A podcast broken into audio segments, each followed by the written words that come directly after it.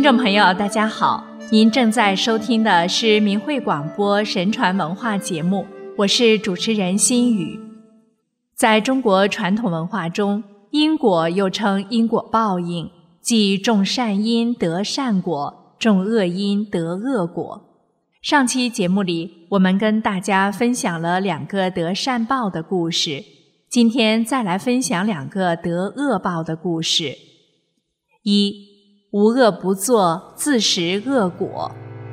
东汉的王温舒年轻时就游手好闲，不务正业，并且性格暴虐，曾干过盗墓等坏事。开始，地方上让他试做县里的亭长。但试了好几次，他都干不好本职工作，屡次被免职。此后，他又在县衙门里充当小吏，因擅长阿谀奉迎，逐渐升为廷尉使。王文书到任后，酷暴少闻，杀伤甚多，国家法律常被置于不顾，对一些大案疑案更是昏昏不辨。朝廷将其廷尉一职免去，让他担任中尉。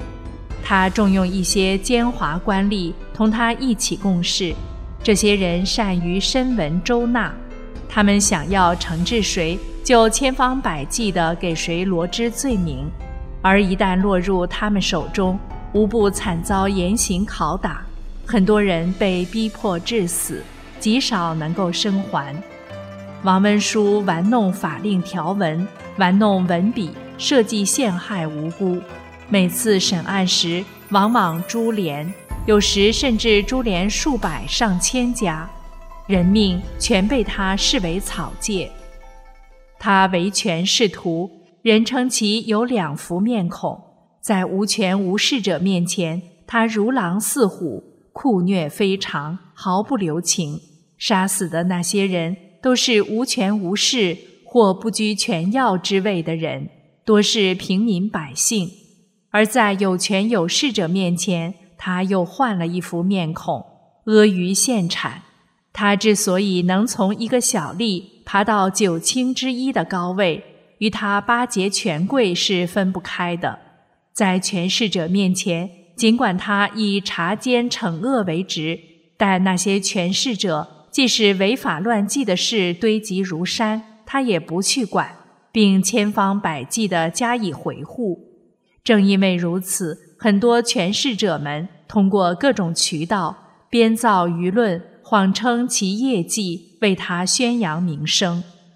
王文书自认为官运亨通，在他担任中尉的几年里，他的爪牙都因其包庇豪强权门的机会。收受财物而暴富，他本人就更不用说了。他死后，实在其家累千金。他通过各种手段徇私舞弊，罪犯花钱买命向其行贿托货者屡见不鲜。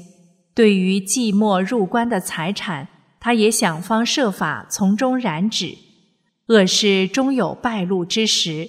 后来有人告发他企图谋反。而他枉法卖玉、陷害无辜、贪污受贿，也相继被揭露。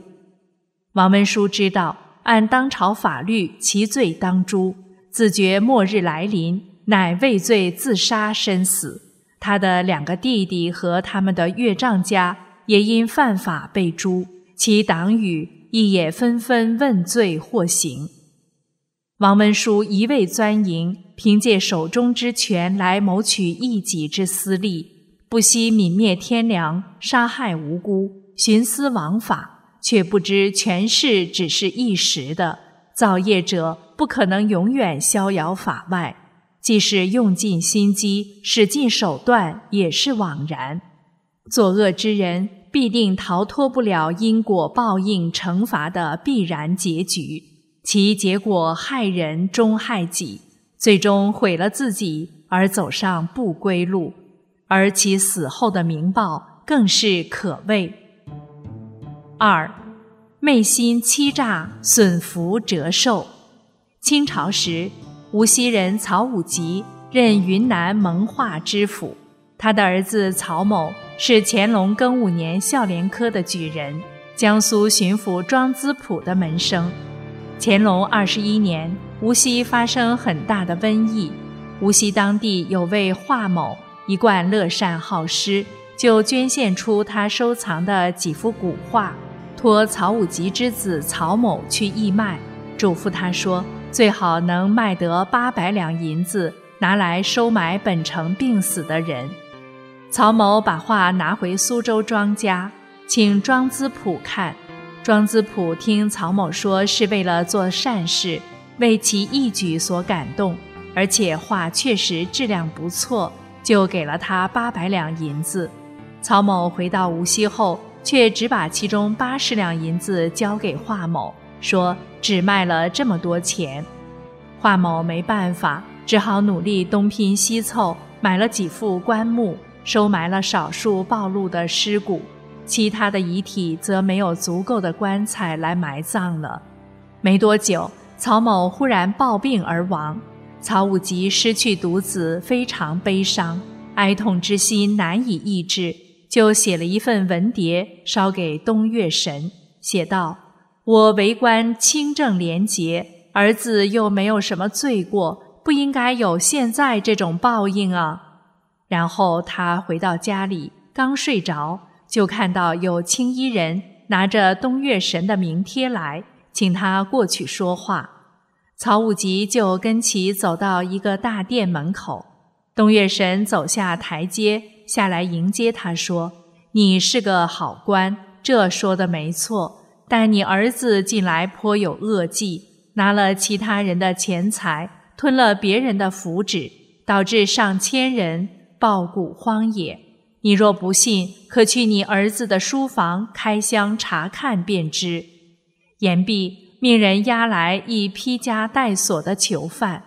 曹武吉仔细一看，正是他儿子，便抱住儿子痛哭，顿时就从梦中惊醒过来。他赶忙奔到儿子的书房，开箱一看，发现里面有七百多两白银。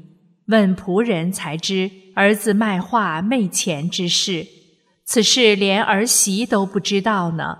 曹武吉明白儿子是遭到了报应，此后对其哀悼之心淡薄了不少，再不提思念儿子的事情。物质财富人生带不来，死带不走，而健康和生命是任何名利和金钱都换不来的。昧心欺诈他人。非礼非法横取他人的财富，反而会折损自己原有的福分，其命中福禄以致寿算将被消减，报应来临时，其所夺取的钱财也就都化为乌有。切莫只顾私利，不顾天理，算来算去，却把自己算计进去了。须知。做事要凭良心道德。所谓百福骈真，千祥云集，各种福分祥瑞，不都是从积德行善中得来吗？